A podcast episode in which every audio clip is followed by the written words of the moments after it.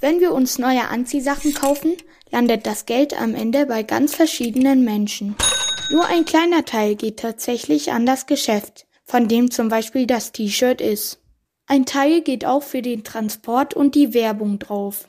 Und wieder ein anderer Teil geht schließlich an diejenigen, die das T-Shirt genäht haben.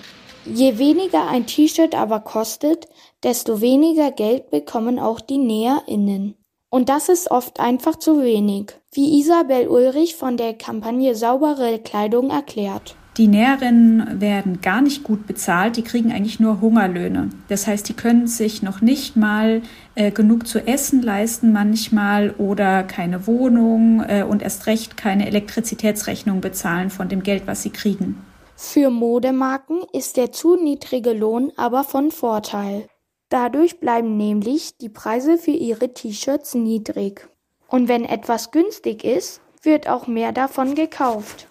Aber die Näherinnen leiden unter den niedrigen Preisen. Sie arbeiten, ohne davon leben zu können. Aber warum wechseln sie dann nicht einfach ihren Job? Weil es oft keine anderen Jobs gibt.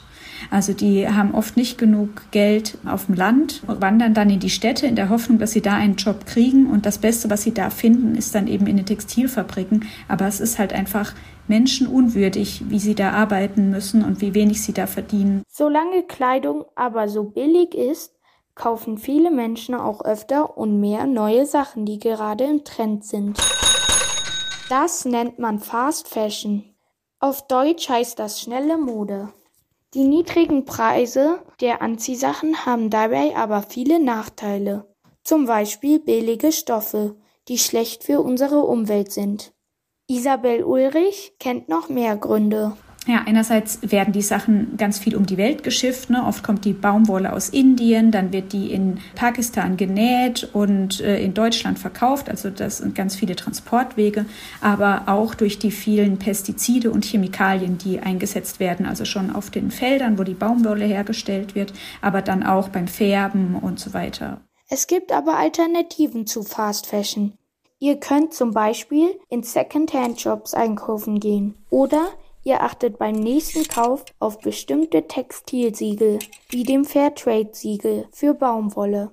Fair bedeutet in diesem Fall, dass alle Menschen, die an der Produktion des Kleidungsstücks beteiligt waren, gerecht behandelt wurden, auch die Umwelt.